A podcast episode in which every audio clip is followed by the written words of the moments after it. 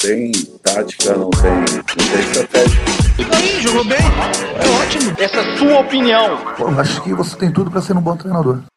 Fala galera, aqui é o Gabriel e estamos iniciando mais um episódio do Sem Tática. E meu mano já, fala já! Salve galera, beleza? Hoje a gente vai falar aí de um tema bem subjetivo, o tipo de tema que a gente gosta, que é o tipo de tema que deu origem ao programa. Afinal de contas, é melhor você ganhar jogando feio ou você perder jogando bonito, né? É, primeiro de tudo eu já queria começar aqui dando hate, porque eu acho inadmissível que uma pessoa inteligente como o GA seja um defensor de estilo de jogos como o do Atlético de Madrid, que aquilo ali é ridículo quebra todo o entretenimento do jogo e vai contra a premissa básica do jogo, que é fazer gol. Bom, bem verdade é que jogar bonito ou jogar feio é tudo subjetivo, né? Mas, sobre o Atlético de Madrid especificamente, o Simeone, ele de fato, né, é grande adepto aí da boa retranca, boa e velha retranca, como a gente chama aqui no Brasil. E, assim, eu particularmente gosto de times que jogam no contra-ataque, tá? Eu acho legais ver, porque eu acho quando o contra-ataque é bem feito, ele é muito bonito, né? Quem nunca ficou vendo replay de contra-ataque no YouTube? Eu gosto de ver. Mas o Simeone tem muitos defeitos, não é exatamente meu técnico favorito desse esquema, né? A gente vai conversar um pouco mais pra frente aí.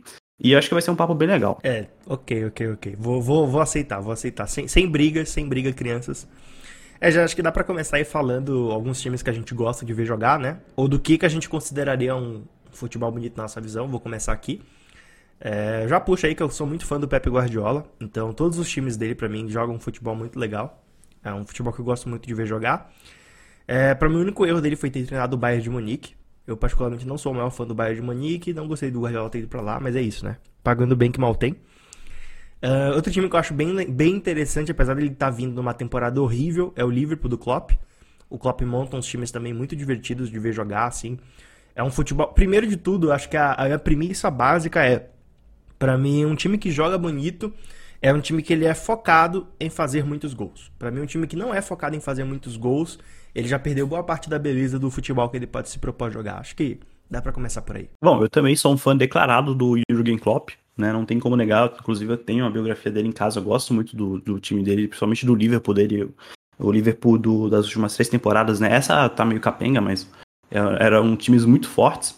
E eu também, eu gosto do Pep Guardiola, eu vejo jogos do Manchester City, mas às vezes eu tenho um, pequeno problema que acontece também não é só com o Pep Guardiola, né, mas acontece vendo outros jogos também, que o time mantém tanta posse de bola, mas tanta posse de bola, que ele parece que tá jogando com crianças, né? Parece que o Manchester City são adultos jogando com crianças, porque o outro time não consegue tocar na bola. E aí isso tira tanto a competitividade do jogo, mas tanto, que fica sem graça de ver. E o time do, do Guardiola, especialmente esse trabalho dele no Manchester City, é um time que cada temporada ele vai ficando melhor. Pode não parecer, porque o pessoal fala muito, ah, ele não ganha Champions League, mas cada temporada que você vê, ele sempre reformula o time, ele sempre muda a tática, e aí o time fica cada vez melhor. Então eu gosto muito de ver por isso. Às vezes eu acho que acaba ficando um pouco devendo na questão da competitividade, tipo, de diversão, né? Não porque o time do Guardiola não é competitivo, mas às vezes ele é tão mais forte que o outro que fica sem graça.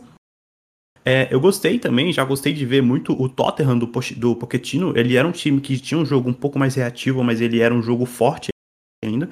E ele também sabia criar, digamos assim, uh, um pouco com a bola, mas o forte dele mesmo eram os contra-ataques, né? Então, com o Son, com o Kane, ele era um time muito forte, aquela dupla deles ali é, é ótima. Eu, acho, eu achava um time bem legal de ver. Eu também gostava muito do Barça de 2015, né? Que era o Barça do, do trio MSN e que era treinado pelo Luiz Henrique, que era um time que também trabalhava muito com a posse de bola, mas era um time muito intenso na marcação, né? Então eu achava isso muito legal. Que às vezes acaba. Alguns times, né? Uh, eles acabam, talvez, por características, sendo muito bom com posse de bola, mas não sendo tão intensos, né? Às vezes alguns jogadores são bons em posse, mas não são tão intensos na marcação. Como, por exemplo, o Arthur, da Juventus. Saquei, saquei. Ó, uma outra coisa que eu vou colocar aqui como, entre aspas, assim, nos meus critérios, é que o meu problema não é com o time jogar no contra-ataque. Para mim, um time que ainda se propõe a contra-atacar é uma coisa. Outra coisa é um time que joga, por exemplo, como o Corinthians joga um jogador na, próximo do meio-campo, às vezes nem assim, nem à frente da linha de meio-campo, e todo o resto do time mega recuado, né? Isso só foi mudar aí nos últimos anos, ali mais ou menos desde quando o Thiago Nunes chegou para um pouco mais para frente. É, esse tipo de jogo eu acho uma desgraça. Inclusive, esse tipo de jogo eu acho tão uma desgraça que um dos jogos mais feios que eu já vi, é, que eram importantes, foi aquela final de Mundial de Corinthians e Chelsea. Pelo amor de Deus, eram dois times que não se propõem a fazer o que o jogo pede, que é gols. E eles só perdem para uma final que tinha dois times que jogam, digamos, um futebol mais bonito, né? Ou que pelo menos nos termos médios a galera gosta de ver jogar, são times fortes, etc. que foi aquela final de Champions de Tottenham e Liverpool. É, aí acho que você tocou num ponto legal, que é um ponto que eu concordo também, né? Existe uma diferença entre você jogar é, recuado e você se propor a contra-atacar e você abrir mão do jogo, né? Muitos times, eles abrem mão do jogo, eles se propõem literalmente a só defender, eles não, não pensam em atacar. Muitas vezes o Simeone, ele faz isso, né? Então, pessoal, ele é muito cobrado já na Espanha, porque ele não mostra...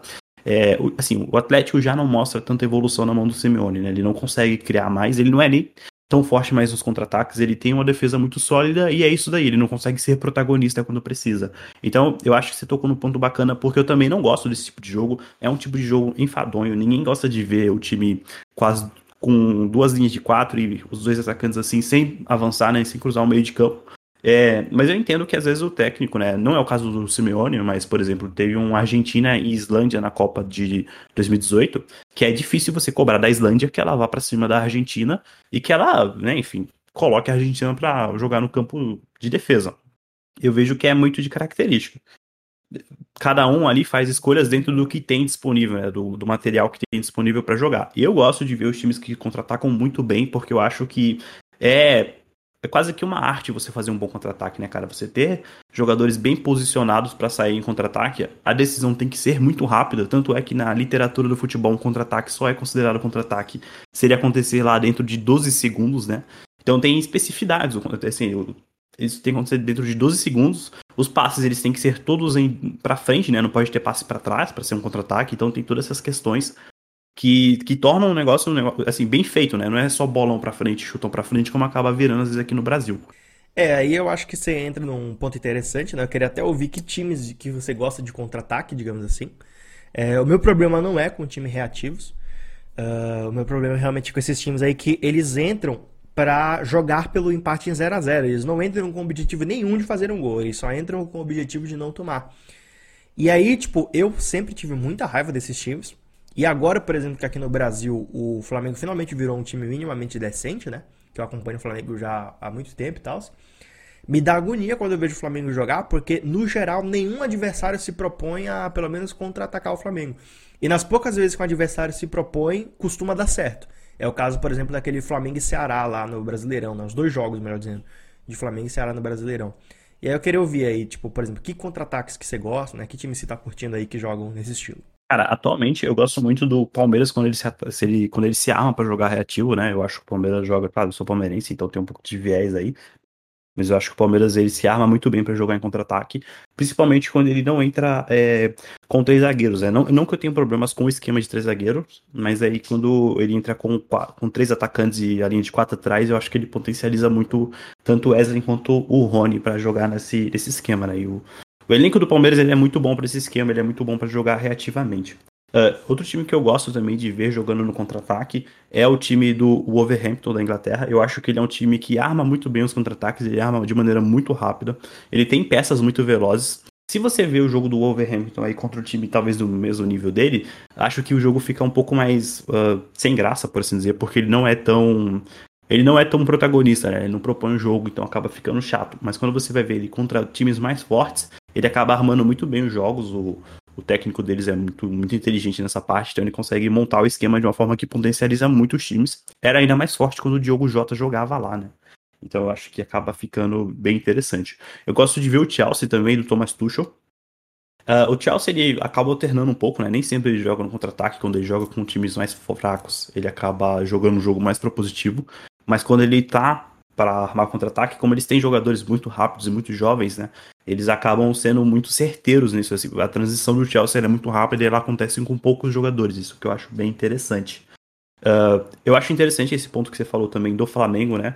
Porque tem muito disso aqui no Brasil, a gente tem muitos times que jogam reativo, e eu acho que é muita herança do Tite.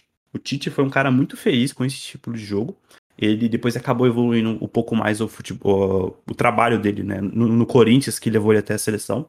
Mas o, a era de ouro do Tite, por assim dizer, a época que o Tite mais ganhou títulos aqui no, no Brasil, foi com aquele Corinthians ali de 2012, que era um Corinthians extremamente reativo, né, cara?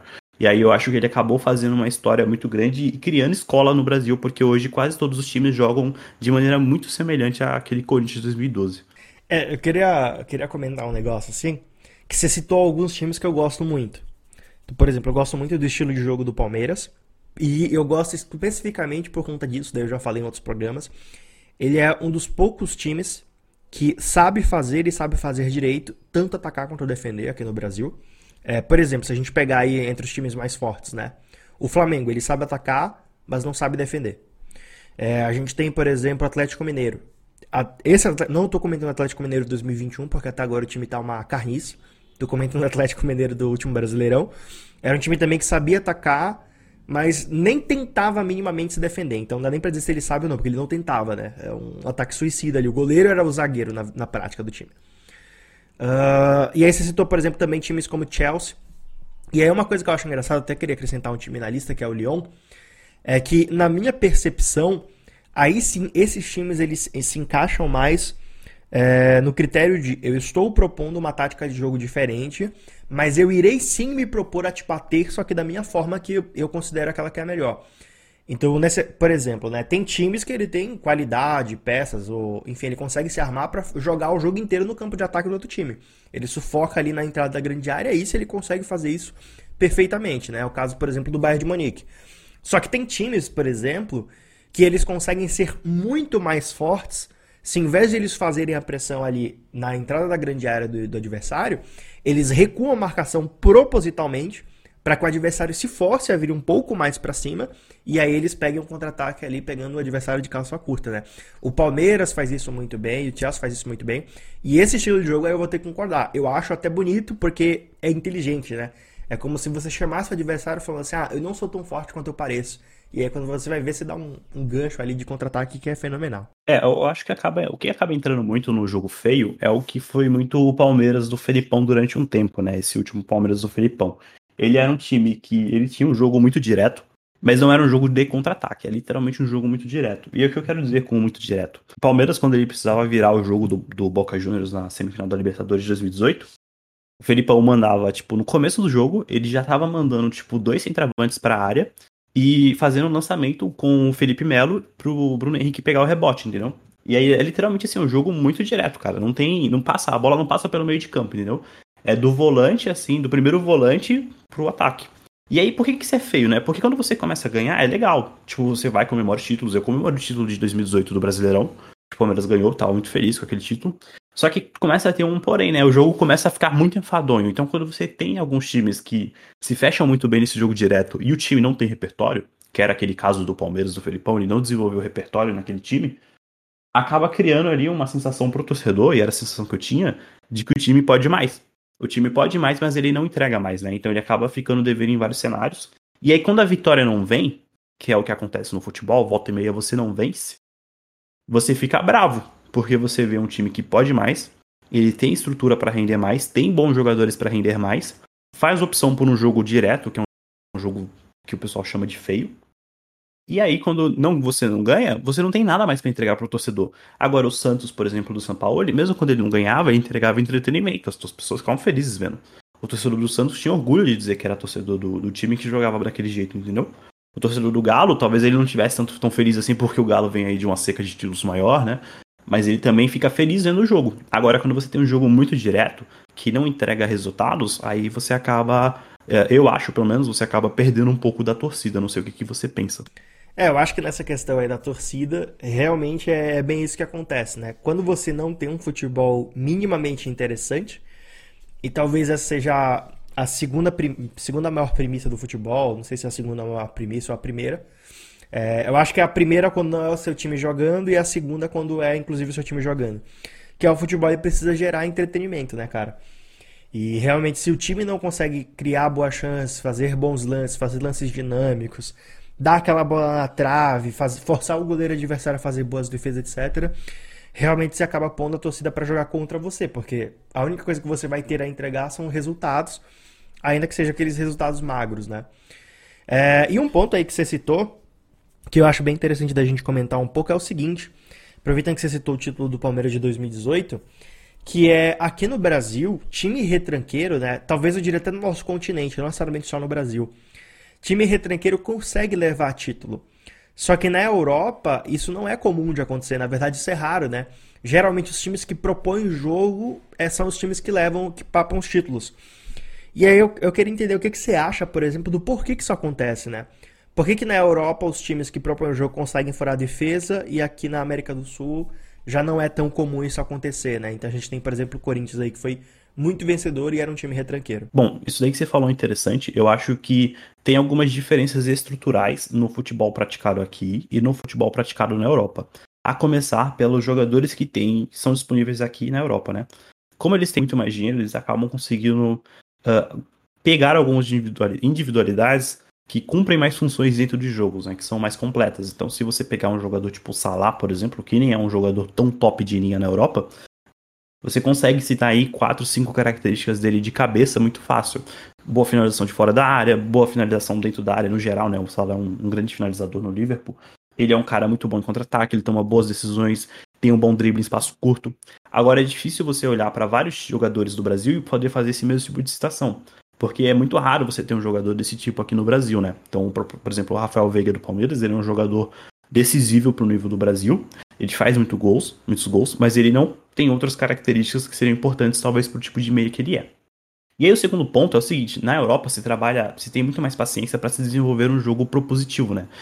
Eu acho que os técnicos lá, eles são mais avaliados, digamos assim, de maneira de uma maneira mais sóbria. Então você pega, por exemplo, o Pepe Guardiola. Talvez ele não seja o melhor exemplo, mas enfim. Ele é um cara que tá no City há muito tempo já. Ele, na primeira temporada, ele não ganhou nada, mas ele começou a ganhar logo em seguida. O trabalho dele evolui temporada a cada temporada. E ele não ganhou a Champions ainda, que é o maior objetivo do City. Mas ele tá sempre ali entregando resultados e mostrando evolução, né? O Pochettino, por exemplo, ficou muito tempo no Tottenham, sem ganhar títulos, mas entregando outros tipos de resultados, né? Então, entregando colocações mais altas na, na tabela, o Tottenham chegava em terceiro lugar na, na Premier League, uh, entregando fases avançadas na Champions League. Então tinha essa avaliação e o trabalho do Pochettino podia ser prolongado e ele podia desenvolver mais repertório. Aqui no Brasil as coisas são muito curtas, cara. Agora que o Renato saiu do Grêmio, por exemplo, o cara que tem mais tempo treinando o time, se eu não me engano, é o treinador do RB Bragantino. Ele tem o quê? Oito meses no Bragantino? É, realmente esses pontos aí que você citou são muito bons, né, cara? É, inclusive, isso é uma coisa que eu acho engraçado, porque, por exemplo, eu fico vendo, assim, tem técnicos na, na Europa que eles são considerados lendários e, sinceramente, eles nunca fizeram nada demais, além de só jogar os campeonatos normalmente. É, assim, com todo respeito, não querendo desmerecer o trabalho de ninguém, mas, por exemplo, o técnico do Arsenal é um desses aí. O cara nunca fez nada demais e ainda seria tido como uma lenda, dos melhores técnicos porque, porque ele entrega alguma coisa de melhora pro time, né? E, e tal. E aí eu acho engraçado que aqui no Brasil, por exemplo, a gente tem o hábito de subestimar técnicos que entregam muito mais que isso. Né? O caso, por exemplo, do Renato Gaúcho. Eu acho que no geral, assim, números médios, tem um número muito relevante de pessoas que subestimam o que ele faz com o Grêmio. Ele consegue levar títulos com um time que nem investe. Um time que não tem nem investimento para trazer algum tipo de reforço e tudo mais, ele consegue levar títulos e a galera subestima isso. E por outro lado, idolatra vários técnicos que não conseguem ganhar nada. Caso do Pochettino, por exemplo, que não ganha nada, mas o pessoal também pega o trabalho dele e joga lá em cima, justificando com, ah, ele entregou um time um pouquinho melhor na próxima temporada. É, e aí você pega também, por exemplo, que foi o caso da última temporada, né? O quanto na Europa premiaram o trabalho do Bielsa, por exemplo, né? Quanto premiaram o trabalho do Bielsa, tanto em termos de mídia quanto em termos de prêmio de verdade, né? Ele concorreu ali por alguns prêmios e tal. E aí você pega, por exemplo, isso aqui no Brasil não acontece se alguém fizer uma mega campanha na Série B, por exemplo. É, e no geral, ainda que alguém faça uma campanha muito boa na Série A com um time pouco competitivo, a galera também não vai, digamos, ficar dando um mega mérito, uma mega mídia, falando, nossa, realmente foi um bom trabalho, né? Que no Brasil acaba valendo muito o, o, os títulos que você ganha, é isso. E dependendo do time, nem isso, né? Você pode pegar, por exemplo, agora dois exemplos muito bons que são os dois últimos jogos aí, os jogos, os jogos na Libertadores, melhor dizendo, de Palmeiras e Flamengo. Se você pega, por exemplo, vai nas páginas do Flamengo, vai nos sites de notícia e pega um post do Flamengo, você vai ver a galera detonando o Flamengo ter ganho a sua partida, porque ele deveria ter ganho fácil, deveria ter ganho goleando, e que a defesa ainda é muito ruim, isso, aquilo, etc. E aí você faz a mesma coisa com o Palmeiras, a percepção é exatamente contrária. Tipo, a galera elogiando porque o time jogou bem, teve raça, buscou resultado, etc. Então, eu, eu acho que eu tô quase para dizer que é muito aleatório aqui no Brasil a leitura que as pessoas têm sobre essas coisas, porque às vezes nem ganhar título acaba resolvendo para terem uma boa percepção. Oi, passando aqui rapidinho no meio do programa, só para avisar que você pode ficar à vontade de seguir a gente lá no Instagram, tá? O arroba Podcast. Ah, outra coisa, a gente também tá em todas as plataformas de podcast. Se não achar em alguma, é só avisar que eu vou colocar e a gente passa a ficar também. Se você estiver vendo no YouTube, dá uma moral dando like aí, meu parceiro. E se não for pedir demais, compartilha com alguém aí. Tamo junto. Valeu, vamos voltar pro programa. É, engraçado que você citou aí dos títulos, né, cara? O Abel, por exemplo, ele ganhou a Libertadores do Palmeiras aí depois de 20 anos o Palmeiras não ganhava. É, conquistou o tetra da Copa do Brasil pelo Palmeiras. Aí bastou o cara perder duas Copas, assim, de títulos que, vai lá, é legal você disputar e você ganhar, mas não são títulos relevantemente históricos, entendeu? E o nome dele foi pichado. Então essas coisas aqui no Brasil, no Brasil especificamente, o trabalho do técnico, ele tem uma vida muito curta, cara. Ele tem a memória é muito curta aqui no Brasil e não se tem muita paciência mesmo com quem é vencedor. O próprio Rogério Ceni no, no Flamengo, ele ganhou o título, ganhou o Brasileirão, ganhou lá a Copa do Palmeiras de confirmação, mostrando um, um bom futebol. E aí ele vai fazer um jogo na Argentina, um jogo super difícil contra um, um oponente forte. Fazia sei lá quantos anos que o Flamengo não ganhava na Argentina. E aí ele é tratado aqui no Brasil, pela maioria da imprensa, como um técnico ruim, como um cara que não tem futuro para jogar, para treinar o Flamengo. É surreal as coisas aqui no Brasil, cara. É assim, é... eu sou suspeito para falar porque eu gosto do Rogério Senna, tá? E eu acho, eu sempre sou defensor do deixem primeiro o técnico trabalhar, depois que ele trabalhou nós façamos nossas críticas. Mas é uma coisa que acabou inflamando muito para pistolarem mais ele mesmo com esses, essas informações que você citou aí, é que ele tinha perdido, se não me engano, pro Vasco de 3 a 1 Só que qual é o detalhe mais importante dessa história? Ele jogou com um time reserva, né? Óbvio, um time reserva do Flamengo talvez é, não tenha que perder de 3 a 1 pro Vasco, não é isso que eu estou discutindo aqui. Mas é que basicamente fala assim, ó, o trabalho do Rogério Ceni não presta porque ele acabou de perder uma invencibilidade de 17 jogos pro Vasco, de 3 a 1 em casa, e aí já já ainda vai jogar pela Libertadores. E aí na Libertadores, onde ele levou, digamos assim, o melhor que o Flamengo tem a oferecer, de fato, foi um, jogo muito bom. O Flamengo jogou um futebol muito bonito. É, os gols do Vélez foram em contra-ataque, cara. E foram, assim, contra-ataques bem feitos. Não foi, ah, negócio casual, não. Foram contra-ataques bem feitos. Né? Então, assim, não, não sei necessariamente se realmente merecia todo o escândalo que fez, até porque ele ganhou o jogo, né? O time dele entregou a vitória depois. Então, e aí esse tipo de coisa, por exemplo, esse tipo de situação que acontece com o Rogério, que acontece com o Abel, elas vão minando o desenvolvimento de um bom trabalho, que aí pode levar, sim, um time que não é o caso do Flamengo nem o caso do Palmeiras. Foi o caso do Palmeiras durante até uma parte do trabalho do Abel, mas agora ele já tem trabalhado o repertório, por assim dizer, que é de você ter mais opções para apresentar durante o jogo, né? Então, se muitas vezes o Palmeiras fez um jogo feio, e fez, várias vezes o Palmeiras fez um jogo feio, foi pela falta de tempo para treinar, cara. E aí, como é que você vai desenvolver um jogo bonito, né, vistoso, como o pessoal gosta de falar, uh, se você não tem tempo para treinar isso, para você praticar isso com seus jogadores? Porque você está viajando para fora do país, para você volta e tem que descansar, enfim. Essa falta de tempo para trabalhar numa temporada como a nossa vai minando o que poderia entregar aí um bom futebol. E aí eu queria citar, por exemplo, outros casos, né, do próprio Brasil aqui. Você tem bons trabalhos de técnicos que, que fizeram assim é, boas campanhas na temporada passada e que elas, elas talvez não sejam tão relevantes na mídia, né? Então, por exemplo, o próprio Guto Ferreira, ele é no Nordeste um cara muito vitorioso.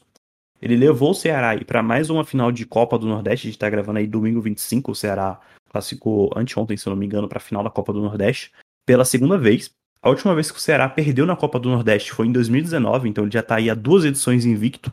Ele pode ser campeão pela segunda edição seguida invicto. E o nome do Guto Ferreira, você praticamente não ouve falar nas mídias, assim, entendeu? O cara ganha pequenas notas, assim, no Globo Esporte. Tudo bem que o Ceará não é um time é, grande, enorme no Brasil, mas ele não tem muito destaque, é um trabalho bom, é um trabalho longo, assim. E ainda tem um outro ponto, que é o trabalho também do RB Bragantino, do Barbieri, que o Bragantino, depois de, sei lá, 25 anos sem disputar uma competição internacional, que é um time que joga bonito, o Abel já falou que é o, o Bragantino é o time que joga o melhor jogo posicional do Brasil, vai lá na Sul-Americana, ganha fora de casa e não merece, tipo assim, ele não aparece no Globo Esporte, cara. No Globo Esporte. Entendeu? Então, você vê que no Brasil, essa dicotomia dos técnicos, ela acaba gerando aí, de alguns clubes também, ela vai ominando ou esquecendo, talvez, é escondendo, melhor dizendo, escondendo bons trabalhos que são feitos no Brasil. E aí a gente fica com o quê? Com o Corinthians, que faz um futebol ruim, eu não sei quantos anos já. É, isso é um negócio que me incomoda muito, mas é, como eu falei, eu acho que o que acaba, às vezes, ajudando esse tipo de coisa a se propagar é que quando esses times conseguem, por exemplo, tirar um ponto de um time que, entre aspas, joga um futebol bonito, né? Já que bonito é relativo, tipo um Flamengo, o Palmeiras da vida, o Atlético Mineiro. é, dá muita fama, dá muita força, muita moral em termos de percepção do público, assim, né? Para esses times que jogam esse futebol aí extremamente trancado e bizonho. E aí uma coisa que eu gosto na Europa sobre isso é que times que jogam esse tipo de futebol não costumam ganhar nada. Eles não costumam, não costumam alcançar muita coisa. Um time que não se propõe a fazer gols não costuma ganhar nada lá. Isso é uma coisa que eu gosto. Então, por exemplo, o Atlético de Madrid, que a galera idolatra muito e tudo mais, é um time que não ganha no seu país e não ganha também no, no continente. E para não dizer assim, ah, ele não chega a fazer nada, os seus maiores feitos são o quê? Exatamente isso que eu acabei de comentar, né? Ah, o Atlético de Madrid joga trancado, mas olha, por exemplo, ele acabou de derrubar o Liverpool. E aí isso acaba dando mais uma moral, mais um gás, e os caras comemoram quase como se fosse um título. Por quê? Porque o meu time que não se propõe a jogar, ele joga pelo empate, ele joga pelo por uma bola o jogo inteiro. Ele acabou de tirar um time que joga aí criando 99 bolas o jogo inteiro, né? É, cara, eu também acho que acaba se dando talvez muito muito mérito para esse tipo de jogo muitas vezes. É, eu até entendo quando é um time menor, né? Tipo, sei lá, um Afogados da vida vai lá e elimina o Atlético Mineiro, aí sim é uma coisa que você tem que mostrar, que você tem que dar destaque. Agora, quando são times que têm capacidade financeira para poder construir um elenco melhor e, e, não conseguem, talvez não desenvolvam, eu acho que a, o tratamento da mídia ele é muito genérico, né? Então você vê que o Corinthians muitas vezes ele tem um tratamento muito bom pela mídia de São Paulo, por exemplo, mesmo não entregando um jogo muito bem, assim, não entregando nada, né? E aí times como o São Paulo, por exemplo, que estava desenvolvendo um trabalho bom com o Diniz, volta e meia ele é o quê? Massacrado, porque aqui no Brasil, cara, aqui no Brasil a gente cria é, problemas com saída de três, entendeu? Aqui, se o cara faz uma saída de três ele erra, vira manchete e ele, aparece no programa esportivo a semana toda. É, é bizonho isso, mas ninguém coloca no programa esportivo a semana toda quando o Cássio dá um chutão e a bola volta rápido e o Corinthians um gol. Porque daí isso não vira notícia, entendeu? Então esse tipo de tratamento da, da mídia no Brasil para quem tenta fazer diferente, eu acho que acaba contribuindo pra gente ter esse velho futebol feio, né? E que aí acaba levando sempre a um jogo resultadista aqui dentro. É, já acho que é o que eu tinha para agregar nessa conversa do jogar feio, jogar bonito, eu já fiz. E vamos responder agora, né, a, pergunta mais importante aí, né? O que, que vale, o que, que vale vale mais? É, ganhar jogando feio? É pior perder jogando bonito? Já devo estar até me atrapalhando para falar o título. Mas a, a minha percepção é a seguinte: quando é o meu time jogando, óbvio que não importa quão feio ele jogue, se ele ganhar um título, por exemplo, eu fico tão feliz quanto se ele jogasse bonito, né? Óbvio, é melhor se ele ganhar jogando bonito porque dá pra zoar mais o adversário, mas fora isso, não necessariamente isso daqui vai ser o fator decisivo para falar o quão feliz eu fico. Só que por outro lado, quando eu falo em termos de futebol como um todo, eu nem perco meu tempo vendo, por exemplo, jogo de, de time que joga feio, né? Que joga ali pelo empate. Ele entra querendo 0 a 0 e quer que o jogo acabe no 0 a 0 Eu particularmente nem perco meu tempo porque não gera zero entretenimento. Então essa é a minha opinião. Bom, eu como um torcedor aí da escola do Luiz Felipe Scolari, ganhando de meio a zero está bom para mim, fico feliz. Agora, se for para ver no domingo, no domingo à tarde, tomando aquela cervejinha, é muito melhor ver, né? Um Liverpool Manchester City do que um, um Corinthians e, sei lá, Corinthians e Ferroviária. Os times bem retrancados assim. Então, se for o meu time, tanto faz como que vai ganhar, desde que vença, né? O importante é vencer, levar o título para casa. Bom, galera, então é isso. Hoje o episódio fica por aqui, tá? Um abraço aí para todo mundo, mesmo pra galera que tem que torce pro Corinthians, por exemplo, pro Atlético de Madrid. No mais, beijos do pai. Falou! É isso, galera. Valeu. Toma cuidado aí com o seu time se ele jogar muito retrancado, hein? Falou, tchau, tchau.